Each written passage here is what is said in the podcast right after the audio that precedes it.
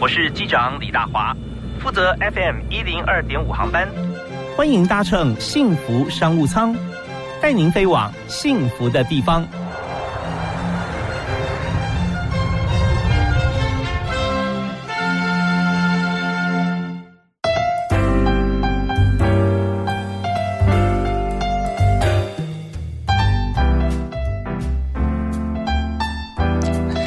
各位亲爱的听众朋友，大家好！非常欢迎您锁定幸福广播电台，收听每个星期一到星期五晚上六点到七点钟的幸福商务舱。我是李大华。我们在今天星期五的傍晚，和大家要来谈一个轻松但是非常非常实用的话题，就是我们在操作商务模式的时候，那么现在网红这件事情啊。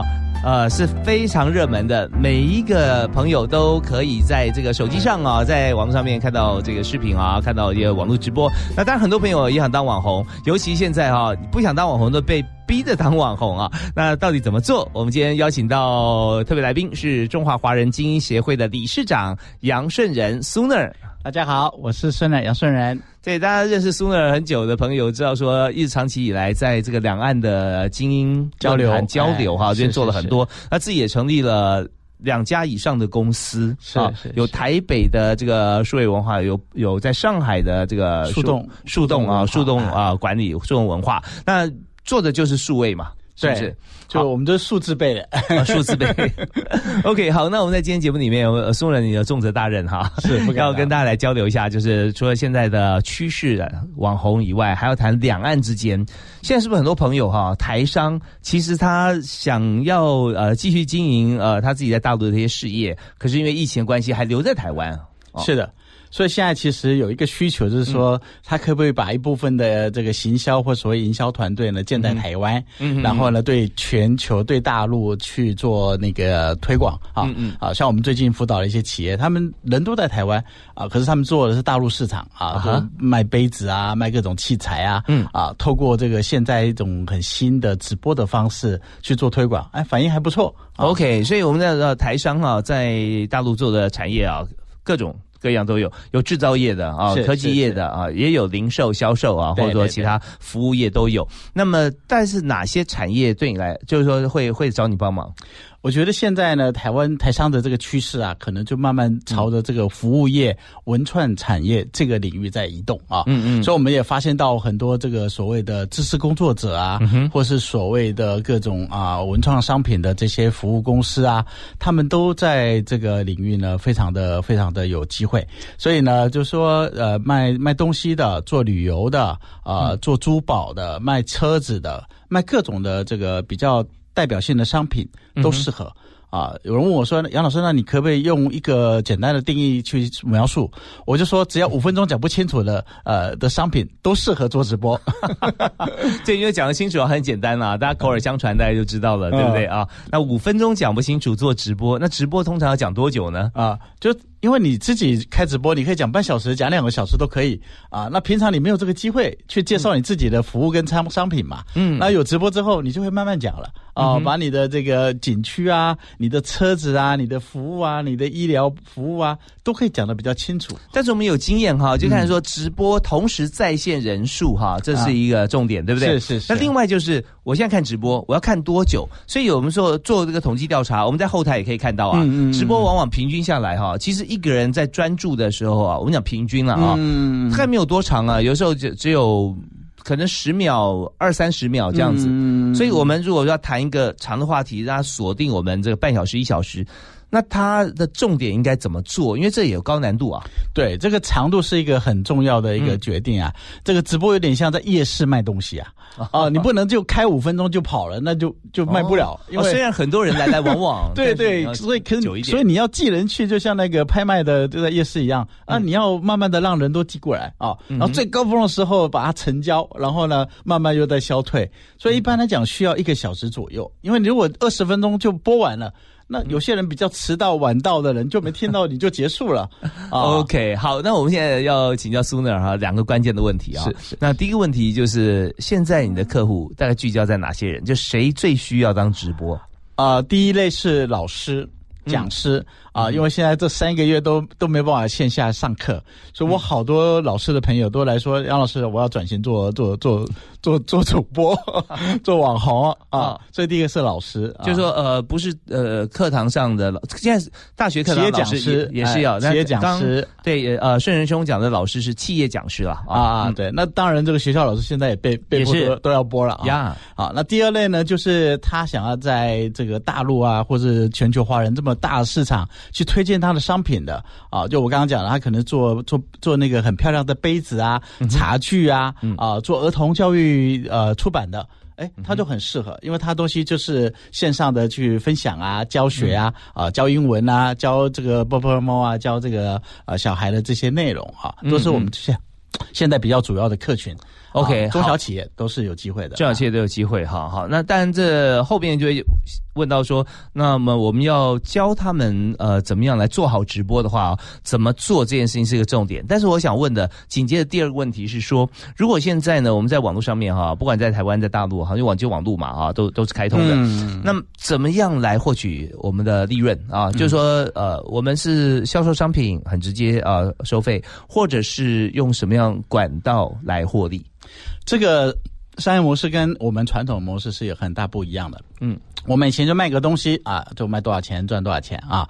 然后这个所谓内容营销的这个获利模式啊，很多说来自于流量啊。就说第一个你要先红，你要让很多人关注你啊，你让这个很多人呢来看你的内容。啊，那看的内容呢？养观众啊！哎，对对，你你你你就有有基础群众粉丝啊，天天天来看你的这个分享啊，所以天天固定时段很重要哦。啊，其实回放也行啊，就你你不定不固定也没关系，可是你要固定一个频道，OK，有个地方，所以大家找得到你啊，这是很重要的啊。就待会再讲这个部件，好，它其实有很多渠道跟通路要去安排的啊。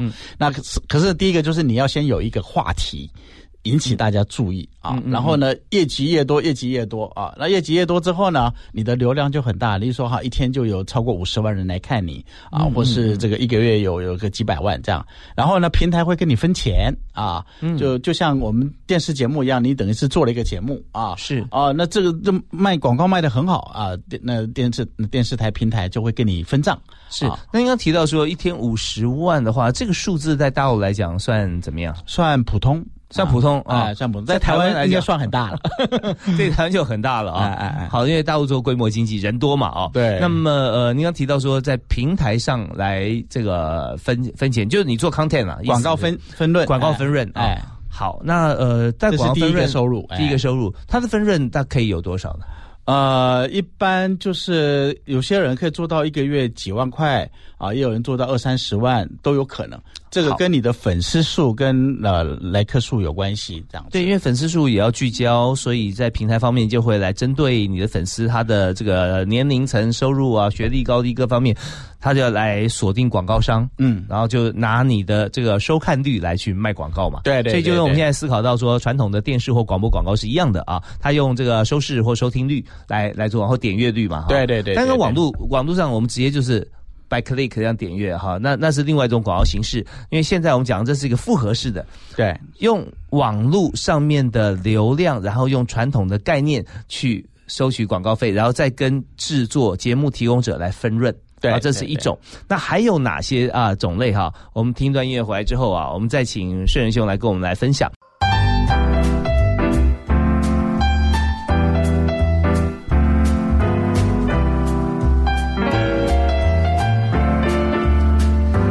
所收听的节目是幸福广播电台，礼拜一到礼拜五晚上六点到七点的幸福商务舱。那今天大华在幸福商务舱里面为您接待的贵宾啊是。大概刚刚从大陆飞过来，应该是好几个月以前的了。对对对，逃回来。杨顺仁苏那儿哈，对，那杨顺仁呢是中华华人精英协会的理事长啊，同时也是两岸开设这个树洞互呃数位互动公司文化传播公司的 CEO 执行长。那他在大陆的时间啊，我们这样算起来，掐指一算哈，其实将近二十年了，两岸之间的活动。来回有二十年，那常住十三年啊，常住十三年，都住在上海吗？吗？上海，呃，对，在对上海陕西南路，哎，OK。那么其实，在这个商务互动上面，你也是多所奔走了，因为整个大陆市场非常大的，对啊，贝斯昂上海。可是现在在大陆很多台商啊，就跟苏纳一样，嗯，没有办法回到当地啊，或者是说在思考怎么样透过不同的模式来进行转型，因为整个市场要撤回台湾，事实上其实有些对某某些产业来讲是不切实际的，因为他们是做规模经济嘛。是的，是的，对，对，我觉得有一个趋势就是这个所谓的数位转型吧，啊，然后总部数位化在台湾这个趋势可能会增加，嗯啊，你就像这样疫情，他没办法去了，所以他其实。运筹帷幄可能要在台湾进行，所以我看到有一部分的台商啊，他做的是服务业，他其实不见得人都要去啊。加上疫情现在没有解除，可能哪里也去不了。以前说三三道啊，本人道啊，资金道啊啊，现在呢啊，这这个就在台湾跟大陆的竞争是一样的，反正大家都出不了门，嗯啊，所以呢，反而你需要一个数位总部，OK，哎，做全球华人的传播的一个指挥中心。哦，那市场变更大了啊！对，就是说你就坐镇在台北。嗯，可是你事实上是做全球华人的这个市场运营这样子。OK，好，那所以刚才我们就提到说，有哪几类的人啊，他现在必须要做直播，而且直播获利其实呃不比以往来的低，甚至更多啊。那再来就讲说那。在直播方面，我们怎么样获利？获利模式是什么？嗯嗯。所以刚刚朱明有讲到几个嘛，对不对？对，第一个就是那个就是流量的广告分润啊，就是流量平台会给你分钱。那第二个呢，就是其实是就销售商品。推荐商品啊，有一些平台本身就是在卖东西的，最直接的啊，就是淘宝直播啊，一一场直播卖个几几百万、几千万人民币，已经是非常普遍了，啊，就很吓人的啊。像前几天啊，那个就是呃，就是呃，有几场直播啊，营业额都破几个亿人民币。他卖什么商品呢？啊，卖。因为他是那个格力的那个负责人啊，嗯啊，他那一卖就是他的电器啊，他的这个各家庭的用品啊，啊，都都都是几几千块的，所以他 OK 破一千块人民币，哎，对对对对，真的是金额都很可观啊。董明珠啊，就是他他做了三亿的一个销售，就在一场。直播里面，他是 CEO，对他就是格力电器啊，就那个公司的董事长。OK，董事长亲自在这个 视频前面直播卖电器，所以几千块钱人民币的这个物品啊，在呃空调啊，空调啦啊，冷气啊，冷气比较。这各种都有，除了空调也有卖别的他可能在他们家的东西，他都都带一下这样子。为什么哈？这个 CEO 出来卖会比一般我们讲说可能是公众的一些好像艺人啊或者知名人物啦、网红啊，效果还要好？对，这是一个社交媒体的时代，嗯。啊，所以有一个知名度、有一个号召力呢的老板是比销售会比其他老板好的，啊，这个最典型的就是苹果的这个啊，这个呃，这个乔布斯，乔布斯啊，他就做了一个示范，你看，都所有的记者会申那个说明介绍，就他自己来啊，所以为自己的公司代言已经是一个趋势。那现在就代言最好的工具就是直播。啊，所以我们就有一个口诀，就是不想要做这个直播的 CEO 不是好 CEO，不想做网红的 CEO 不是好 CEO。是，所以说这个 CEO 都是 Sooner 的学生 哈，目标人群很多很多公司现在都是往这个方向来走，因为它具有说服力，或者说它的产品，它所呃购买的这个群众啊。他他对他们是有是有说服力跟指标性的，对，就有时候就是一种个人魅力的销售啊啊，就说你你其实买这个公司的电脑跟买那个公司的电脑都差不多，可是你觉得哎，我这喜欢这个公司的老板，你就去买这家公司的呀。所以 CEO 本身来说，他有一些特质，就是他在公司里面要带动整体公司的营运发展啊，还有就是要带动大家来从一些制定目标、制定策略，是，然后在执行的过程当中都是一个 leader，他必须要。具有说服力，所以这个说服力转化在商品跟面对购买者的时候，它也可以表露无遗。但中间还是需要做一些转折嘛，对不对？还是需要学习吧。对，没错。那当然，第一个就是要要懂得去跟粉丝互动。啊，就跟电视不一样，电视讲完就跑了，那你到底有没有效果也不知道，对吧？可是呢，这个现在都是讲究互动的，刚像刚刚直播啊，嗯嗯，线上的这这种网红啊，他都是要跟粉丝互动讲话的，嗯，一一一句一句的把他们给这个心给抓住了啊呃！有人进来就问好啊，某某大哥你好啊，干嘛的？然后鼓励大家打打赏你啊，然后这个给你捐钱送礼物啊。所以 CEO 在卖冷气的时候也看到有人进来要跟大家打招呼，对对，他就会。可是如果到他这个等级啊，那个进来的速度根本就看不了了，太多了，就几千人、几千人就一直进来。可是，一般就比较小的，刚开始的这种直播呢，大概就几百个人，几你都看得到谁进来，OK，进来。哎，好，那我们来谈的也有三种获利模式了哈。一种就是我们刚刚讲的，就是广告分润，广告分润哈。另外就是说，呃，贩卖商品了哈，一般的网红。那再来就是说，CEO 级的网红哈，就是用他的影响力去卖这个比较高价、高单价的一些商品啊，那个市场就打出来也是很不得了的一个获利哈。那还有没有？呃，再来就是假设我们现在讲的是个人网红这个部分嘛，啊，你红了之后呢，很多人会请你去代言啊，出席呃这种重要的活动啊，啊，所以你就变像一个明星一样了。所以明星的获利模式。啊，对对对对对，代言跟广告就来了啊。好，那我们再讲另外一种哈，就是呃，在知识网红方面，是他是呃授课，对，或者教授一些呃各种方面的技能，对，就线上知识收费啊，嗯啊，就例如说我上个课。啊，我平常在在线下呢，我就是收钱的。那现在就直接到网上去就可以了啊，就叫我们叫做微课啊，线上课程啊。那我上一堂课可能呃在线下要收五百块啊，或一千块、两千块，对不对？啊，呃，那这样的话，你看我现在可能只要收呢，就是十块钱、三十块钱就可以了。说的都是人民币嘛，是吧？啊，对对对，就人民币啊啊。那这样的话，你看，那你说那这样的钱能能赚呢？能赚多少？能赚多少吗？啊，我举个例子吧，我有一个教瑜伽的朋友啊，嗯，他就去录了十五个小时瑜伽课程，瑜伽课程啊，就直播一个礼拜一一小时，教了大家怎么去去做这些动作啊，卖九十九块人民币啊，那也不多，四百多块，五百块不到，嗯，台币不到，对吧？结果呢，就让我们卖个两个礼拜，就卖了一百万套。一百万乘一百块钱 啊，对，那不得了啊，一个亿啊，大陆说法叫一个亿，一个亿人民币啊，那就是快快四亿多台币啊，花了十个小时录制课程，然后就就来一亿了。对对对对对。OK，所以现在很多其实在学校里面担任老师的名师了啊。对对。那因为疫情的关系，做了很多的学习改变，然后在网络上面要授授课。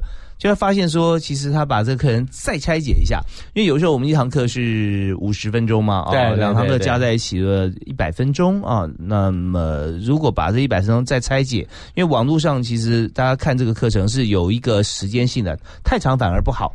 对，一堂课大概多长呢？一堂课就正规课程可长可短，一般一小时到两小时是很正常的哦。OK，以课程来讲啊，就大概是一个小时到两个小时，那也有短一点半小时的啊，因为因为就看大家的这个。对象跟题目，如果你这个题目很艰深啊，或者说上太久了，大家很疲累啊，很难专注啊，那就时间短一点。啊。那如果是比较轻松的啊，就像在大陆有很多节目啊，啊，就像广播节目一样，他一讲就一就一个小时，嗯嗯啊。那在在大陆有个叫夜听很有名的，嗯，他就每天二十分钟，OK。啊，就几千万人订阅他，嗯。哦，所以。大家就想说，为为什么这个几千万人订阅？因为他就有点像那个声音很像李济准啊，声音很好听，哦，声音好听啊。然后在晚上九点多的时候 就寄出来发给大家听啊。那因为大家知道晚上很多女性九点多在干嘛嘛，在敷脸。哦，是是，所以他呢就敷着面膜，他也没办法看画面，对，然后就听的，就听二十分钟，呃，讲一些人生的这个心灵鸡汤啊什么的。这订阅也要付费的嘛？啊，对对，他就可能有些要付费，有些是就是有些是做口碑的，有些是要收钱，招收粉粉丝这样。你看，那这样他这个这个。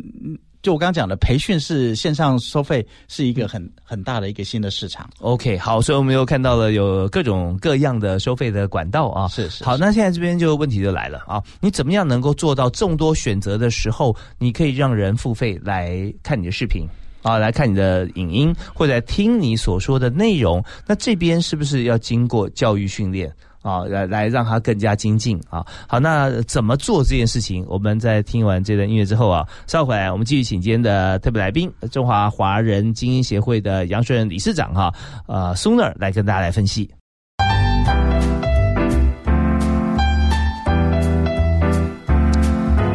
现在已经到了全民网红时代啊，但是网红也有。做得好啊，播得好，跟呃还需要再加强的这个不同的分别。那么在今天节目里面，我们就特别邀请数位知识管理有限公司的执行长啊，同时也是上海树洞文化公司的执行长杨顺仁苏 r 啊，就他的观点还有他授课教学的经验，跟大家来做一些分享啊。苏 r 你好，是是。对，从这个中华华人基因协会开始到现在啊，有二十年的时间在两岸之间的互动，我们就发现说，在两岸其实这个领导不管是品牌做法哈，互有消长。是是，凡是台北你到上海的时候，在一个这个呃先驱的角色。先知者的扮演，就现在发觉说，大陆因为市场规模经济的关系，所以有很多的做法啊，是台湾以前没有的，是啊，包含网红、知识网红在里面。就台湾就是比较深度啊，就可能比较细致啊，然后做精耕这样。那大陆就是这地方大。嗯哼啊，所以就粗犷，就是变化很快，他们迭代速度很快，是啊，所以他们的网络啊、互联网啊、直播呢，呃，其实变化是超乎想象的啊。嗯嗯嗯，所以有时候看起来虽然粗暴哈，但是简单粗暴有效，简单粗暴但是有效。那在里面如果再加上一些呃细致的一些观念或做法的话，啊，那就非常好了。所以松仁就是专攻跟扮演像这样的角色哈，是怎么样让这个两岸之间可以融合跟优化在商业模式上面。所以我们今天在谈网红的时候，有许多是在大陆。方面已经行之有年的一些做法，那台湾现在有很多的，包含正规的学校都在教授网虫的课程。那我们现在要谈的一点就是说，呃，在教学的部分哈，我们看以现在来讲啊，有没有分大陆或者台湾啊？要怎么做？或是说现在其实网际网络都通的，就一套方法，其实全体适用。呃，基础是是一样的，可是呢，地域地区性的差别还是有的。啊，就像各有什么特色啊？我想呢，因为就像好像电视节目一样，你看香港的节目，哎，有些喜欢的，有些人就觉得看不看不来，对不对？因为每个地方的那个用语啊、习惯是有差异的，啊，所以还是有 local 来的问题啊，有 local 来。可是因为这个大家都是同文同种啊，所以文化上呢、讲话上呢有一些共同点，所以这个部分是没有什么大问题了。呃，就我们叫叫广播腔啊什么的，这其实都差不多 啊。所以呢，基础的东西是差不多啊，这可是个别化。话会有差异，像讲广东话、讲闽南语啊，这讲这个还是不一样啊。我们刚刚讲到说，其实呢，直播就是一种啊，就是比较小型的电视节目啊，所以它一开始是从这个娱乐开始啊，所以唱歌啊、跳舞啊，那大部分是个人来播啊，所以个人网红是第一波一点零热起来的。那可是呢，视上电视节目类型很多，对啊，因为看会看不久啊，会看腻嘛，对，如果唱歌跳舞，天天啊，对对对，很多选择，然后每一个短短的，而且要一直打赏，也口袋也不允许，对不对？对对对，算比较早期的对直播主，我们叫一点零，对一点零，大概就大概过去三年啊，就台台湾啊，过去五年的大陆都是大概是这个阶段，然后到了一个状态，它就会慢慢的拓展到其他领域啊，所以我们就会看到什么呃新闻节目啊、播报啊、教育。节目啊，访谈啊，论坛啊，美食啊，旅游啊，啊，这些都在展开，嗯。啊，所以二点零呢，就是就是走向了所谓的知识直播，是。啊，或是企业直播，嗯。啊，那甚至我们现在辅导的公司已经有很多企业自己就架设直播电视台，自己就在网络上做做做直播节目。啊，那个像中国银行，哦，这是大陆很很有名的一个银行啊，他们自己呢就有直播直播平台啊，那我去帮他们做顾问辅导老师啊，帮他们上课，主播怎么上，怎么怎么来播，嗯啊，那我第一次去上的时候，我还是吓一跳的。啊，为什么？因为到电视台去了啊！我觉得好像到了一个电视，他们还有一个很正式的那个播报台，主播台啊，哎，主播台啊，然后还有专业的那个摄影啊、灯光啊啊，然后呃，各地调调他们的员工来来来受训啊。我们一般的认知呢，就是主播小编呢，大概就是三个人、五个人就已经很多了，对不对？就各位知道吗？中国银行它呢有一百个主播。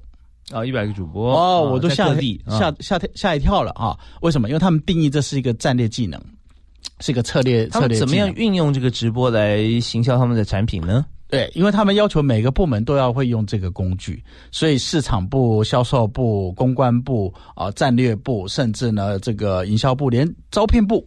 嗯，都需要，只要对外要讲话的，都需要来上主播训练啊。所以他们每一个每一个员工都需要去策划一个节目啊。就是说，他本来是要招商的，开记者会的，他现在就就用直播来做就可以了 OK，所以这是个趋势啊。是，那所以这除了软体的运用啊，或者跟个人技能的精进以外，它还必须要有架设一个硬体。那但这也是属于比较特定的，因为他们的公司的资源比较多嘛，是对不对啊？它可以架设，你说架设一个频道。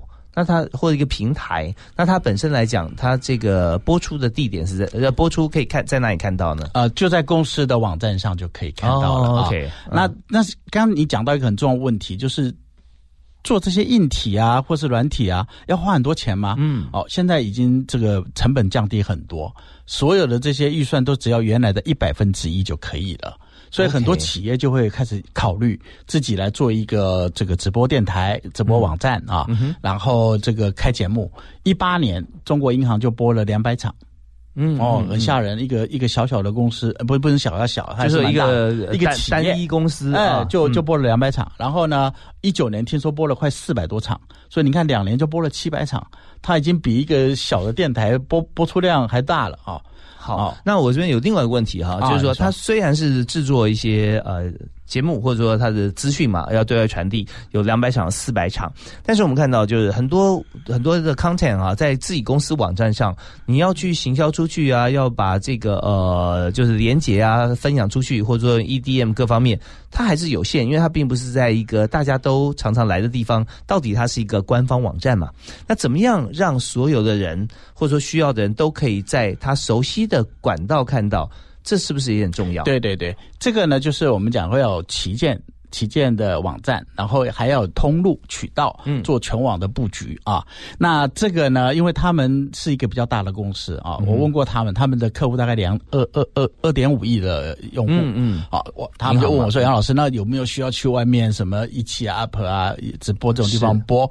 我说：“先不急着去，为什么呢？因为他现有的客户就是二二点五亿了，所以他先把这里面的人找回来三分之一就很多了，那有几千万人了啊，所以我就跟。跟他讲说，你们的门市都应该去推广，让大家都知道你们已经有这个直播服务了啊，所以他们就哎就照这个意思去播了啊，所以他们问我说那。定位呢？我说很简单，中央电视台财经台怎么播，你们就怎么播哦。我们台湾的这个非凡电视台怎么播，你就怎么播。所以他们就开始开各种的这种财经讲座啊，然后这个贵金属怎么买卖啊，家里的这个相关的理财知识啊，哦，甚至出国的机会啊，他就把他平平常呢在对客户说的话变成知识。讲他，嗯嗯嗯，OK，这是一个很好的办法，就是说他 TA 非常聚焦明显，对，而且他有所有的这个客户的资料，只要客户在加入的时候勾选，或者他没有勾选不愿意接收讯息的时候，他可以广推，对，发发邮件给他们，然后带链接给他们，然后进来他们就可以加入，看到这个网站了。啊，而且是专属自己的银行，就跟看其他的像是非凡啊、Bloomberg 这些，这不一样了，不一样了。OK，对，好，那这样子的话，就是他光是从这二点五亿的客户里面去有一定的比例变成他的这个再消费的客户，他就已经 对可以可以这个回本。直播第一个目标就是服务你的旧客户。好，那有没有拓展新客户的方法？那旧客户稳定之后呢，你其实就可以到新的平台去上面去捞客户。啊，就像我们台湾的 YouTube 啊，还有什么一期啊、Up 啊、陌陌这些，有很多新的人在看直播，嗯啊，所以这里的这个习惯看直播的人群很多，所以你就可以到这里来开节目、开频道。好，那这边当然是对于银行哈，像这样的信件来讲，大家开启的这个几率是比较高的啊。那一般来讲，EDM 这件事情，就我们发这个 EDM 出去，大概开启率哈，在台湾来看啊。大概百分之二三就算不错了，啊，两到三个百分点，这样这样很不错。有时候就不到一，或者说你如果过三到四跟五，那哇，那就是很高。可是这样子的量哈，除了银行有二点几、二点五亿的客户啊，大家觉得我可以接受以外，那其他的产业可能有时候很困难。往往想的一点是说，就有客户。我要还要再拓增新的客户，对对对，那这应该怎么做？我们在听完音乐之后哈，回来继续要访问杨顺仁哈，Sooner。那他目前呢是数位知识管理有限公司的执行长哈。那么我们来谈谈看，就是说到底要怎么做啊，才能拓展更多的客户？还有一点，我们在最后一段很重要，就是你公司缺人吗？缺，还是缺，对不对？那你客户公司在网红或直播方面缺人吗？也缺是是是，谁能够进入像这样的公司哎，马上有集战力？那怎么样面试？面试的时候会问他哪些问题？好，我们休息一下，一并回来谈。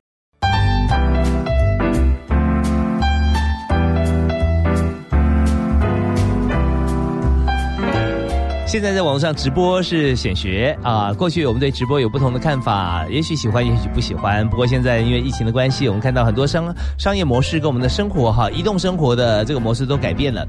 那直播非常的频繁跟普遍。上课上学的时候，老师其实也是透过有直播啦或线上教学的方式，让同学可以一起来讨论哈，一起来这个进行。那我们在今天最后这段时间里面，我们要请教今天特别来宾啊，杨顺仁苏 r 啊，来谈谈看哈，在你的客户里面。其实我们看直播来说啊，如果说我们现在要拓展新客户，不止旧客户啊，那应该要做什么？我想这个大的趋势大家能看得出来了啊，就五 G 来了，所以速度越来越快，所以大家都会看视频啊，看直播。然后疫情下呢，大家出不了门，那直播就更重要了。所以企业要展开它的直播布局啊，那我觉得很简单，就就我们讲有一个口诀叫六六部曲，就开播，开播，然后播顺。哎，播好，播专，播广，播红啊，就是你要学习这个过程是怎么去进行的。嗯嗯。那我们刚刚讲了，就是说企业呢做这件事情呢，其实第一个就应该可以省钱，因为你原来要做这么多的行销活动要花很多钱，现在你可能轻易的就可以开一个直播啊。所以第一个我觉得可以省很多钱啊，而且是这个跟新的渠道、新的媒体，这是个趋势啊，所以我们应该要投入。那怎么去开始呢？刚刚大华兄也问了一个很重要的观点啊，第一个呢，你就是先去。去学怎么怎么播哦，就学会在个人的那种平台上播都没有问题啊。所以我们的课程第一步也是请他开个人直播账号，要练习播啊，播顺，然后面对镜头啊，有很多人看到镜头都讲不出话来啊，这个都要先第一个要克服的啊。开播播不顺，然后关机。对对对，所以他要先播顺。那我们会建议，如果你害怕。怕这个没有面子的话，那就用一个陌生的账号去没有人认识你的地方开播练习一下啊！哎，先先播顺啊，然后再再播专、播广、播红啊。那回答刚刚呃大华兄问的问题，就是说，那其实要你要整个要布局，所以最好有一个自己的旗舰店。那这旗舰呢，就是自己的网站啊，或是所谓在大陆的话，可能就一个要有一个公众号，因为这比较多人开的一个平台啊。然后再来呢，你可能要。在其他地方，我们叫专柜或通路上去布件啊，比较多人去的地方的直播地方呢，你就应该去开账号。啊。目前在大陆呢，可能是一直播啊啊，花椒啊、映客啊啊，这些都是比较大众的这个直播平台。啊，甚至到所谓的这个知识平台啊，喜马拉雅啊啊，或是所谓的蜻蜓啊啊，这些呃都是知识啊，都是一个比较跟你相关，你就可以去到视讯有听有有音频是哎，对对对，然后去呢就是。是在那边开开频道、开账号，然后积累粉丝啊。那目标很简单，我们叫做叫把公域流量的这个粉丝呢，往私域流量推送，就把本来是公家的内容的这个粉丝啊，把它吸引到你自己的网站来。OK，这是拓展新的客户了。哎，对对对，因为因为你你在别的地方去，包括在 Line 啊，在 FB 啊，在 YouTube 啊，这都有一些管理。要求你可能没有办法做太多个人化的动作，可是，在你自己的网站，你是可以跟他们做比较深度的互动，甚至卖东西啊，什么都是可以的啊。OK，这就是一般在这个呃，我们讲说公公公有网公众网站的时候，公域网啊，公域平台哈，呃，所不一样。如果说在公域平台卖东西的话，你可能会被被封号啊，或被禁止啊，被下架了。对对，因为每个平台有管理，他不希望你去做太商业宣传啊，你要给他买广告，他可就可以，你自己宣传不行。是对，所以我们看到在。这个呃公寓平台，常常有些像这个呃商业模式的话，那因为有买广告的关系，对对对，像包括像微信啊，你要是老是说自己啊的那个啊，抖音把自己的 logo 放出来太多次，他就会警告你啊，就说你要这个再这样要把你封号啊。OK，所以在这些平台上，你要呃你要赚钱的话，就是用知识资讯性的，然后让这个你的流量增加，然后让平台给你分润，那是可以的。对对对，不然的话就是要自己按照它的规则啊，那就就比较会有些限制。那这个好。处是你就多了很多田地这样子啊，可是田地呢，你你就不是主人，你早晚呢会有一些限制，所以最好呢有一个自己的旗舰啊。我们一般来讲就做个网站啊，做一个这个公众号，然后把流量都都积累下来，好，然后在这个过程中呢，你慢慢的就是啊新旧客户呢都能照你自己的池子来啊，那我们就会希望你能能做好这个深度的直播的企划。嗯，啊，就是要有料。第一个就是要有料 啊，因为就看你的卖点是什么。那刚刚这个像那个个人直播就是唱歌跳舞啊，颜值啊，所以一般来讲呢，这个现在大家都是这个颜值控，所以呢，主持人可能要训练一个比较长得还可以的小帅哥或是这个小美女啊。那有人说杨老师，那我们长得不好看怎么办呢？啊，那现在有很多美颜工具，可以是是是，可以帮你美颜啊，所以也不用害怕啊，就反正呢，视觉上都可以美化到一个程度啊。所以呢，你你。你你开始有美颜啊，然后第二个呢要比较有趣一点。对，讲内容还是王道了哈，但是这附加价值附就附带的，就是让大家能够听得下去。对，内容互动很好。哎，你没有互动，没有趣味，没有梗，它其实有点像说相声一样的。OK，你要吸引大家。听下去，因为现在他可能一一两秒听起来不舒服，他就走了，就转了。嗯，哎，对，所以这个竞争很激烈，所以你大概每三分钟就有一个梗，所以这部分也在你教学范围里啊。对对，我们包括会怎么去啊发发发发奖金啊，或是抢红包啊，啊，或是让大家猜游戏啊，呃，互动啊，啊，那这个在初期都是需要的，在他还跟你没有建立关系了，啊，让他慢慢觉得，哎，你还蛮幽默的啊，在你这里可以学到东西呢，寓教于乐啊。这是还蛮重要的，我觉得这技能、这 skill 很重要。它跟内容其实同样重要。如果内容再好，那没没有办法让人进来或留住的话，那等于白搭。所以这一部分是这功夫是要学。那甚至有一些企业就会就定时的去这个啊摸彩啊。我台湾有很多那种 FB 啊，就卖海鲜的，他们就会做这个事情。虽然我觉得有点 low 了，可是哎。有效果，有效，哎，对，他就来没多久就送一个什么东西，送一个东西啊，你留个手机号码啊，他其实在收你的资料，啊，收了收了，他就粉丝啊名单就越来越多啊，所以他其实是可以解决企业在在累积粉丝啊，然后品牌知名度的传播啊，甚至介绍商品。是，那如果这样做的话，两岸是不是有差别？如果是不是呃，在台湾的市场规模比较小一点？台湾现在的这个商业直播呢，才刚开始，所以大部分都还在分享状态。还没有办法做销售跟这个变现的这个动作啊，就因为他基本上做等于是还在做宣传啊，都做内容分享。可是大陆已经有专业的电商平台是可以卖东西的，像最有名的那个阿里巴巴他们的淘宝直播，呃，已经是一个独立的 A P P 了。它等于是下一个这个天猫的这个这种这种等级的这个 A P P 啊，所以呢，他们里面有很多专业主播可以帮你播。啊，所以它有发展出很多方式，你自己的店也可以播，只要你是天猫店啊，那淘宝店还要再申请啊，那这些细节我们在课程上都会去分享。在台湾应该也是也是有发展了，对，它也慢慢在发展啊。可是直播可能在台湾可能慢一点，因为是涉及到有一些内容管理的问题这样子啊。所以台湾播有一个小比较大的议题，就是大陆呢看不了台湾的直播频道啊？为什么呢？因为多数这些视频啊、影片啊、直播的网站是被被被被。封锁的，对，牵涉到一些政治议题啊，对对对对对，因为他不知道你要讲什么，怕你乱讲，对吧？所以最好的方式呢，就是就是呃，不让你看。所以呢，我们就要跟大陆的这个直播的平台合作啊，用大陆的直播平台去播，这就可以突破这个限制。好，那现在在呃谈到直播这网际网络的部分哦，但是在大陆方面，它呃会有比较多的限制，包含在美国很多的这个呃大型的网站呢和公司是没有办法进入到大陆的。呃，不过在两岸之间在商务模式里面，因为我们在线下已经非常活络了，所以线上也可以透过各种不同的管道哈可以被看见。但是如果说我们现在在直播这件事情上面，现在大家都在做，已经变成一个商业模式的时候，那么想要进入的。工作人员、工作者，像你刚刚提到说，公司你公司也缺人啊，要训练是呃你的你的客户的直播主啊缺人，那对方公司也缺人哈，那缺哪一类的人才？呃，我想呢，企业开始播之后，他就发现他需要小编、直播小编啊，就是小网红啊来帮他播，那他自己的人。一下子播不好，那很简单，就是找外面的人来帮他播，或者我们训练过啊，年轻，可是呢，他有有被训练过呢去做直播的这些小主持人啊。那这样的话，哎，所以我们想说，训练一批年轻人，可以帮忙企业去做直播。OK，哎，是那呃，如果说有志于此的人，你要面试，你会问他什么问题呢？呃，第一个就是要要看他活不活泼啊，有没有先表演一下？对，有这个主持表演的基基本有没有这个条件了？因为有些人话都讲不清楚，那这这是有问题的。所以外形再好，讲不清楚也没办法。呃，因为毕竟不是叫他在那边这个唱歌给人家拍照嘛，对不对？他。本身是一个代言的角色，主持跟代言的角色，所以可能临场反应很重要，对，口才要好，主持控场啊，还有应变的能力，面对镜头啊，这些都很重要啊。那第二个呢，就是他本身有这个能去介绍商品的能力也很重要啊。我们所以现场要出考题喽。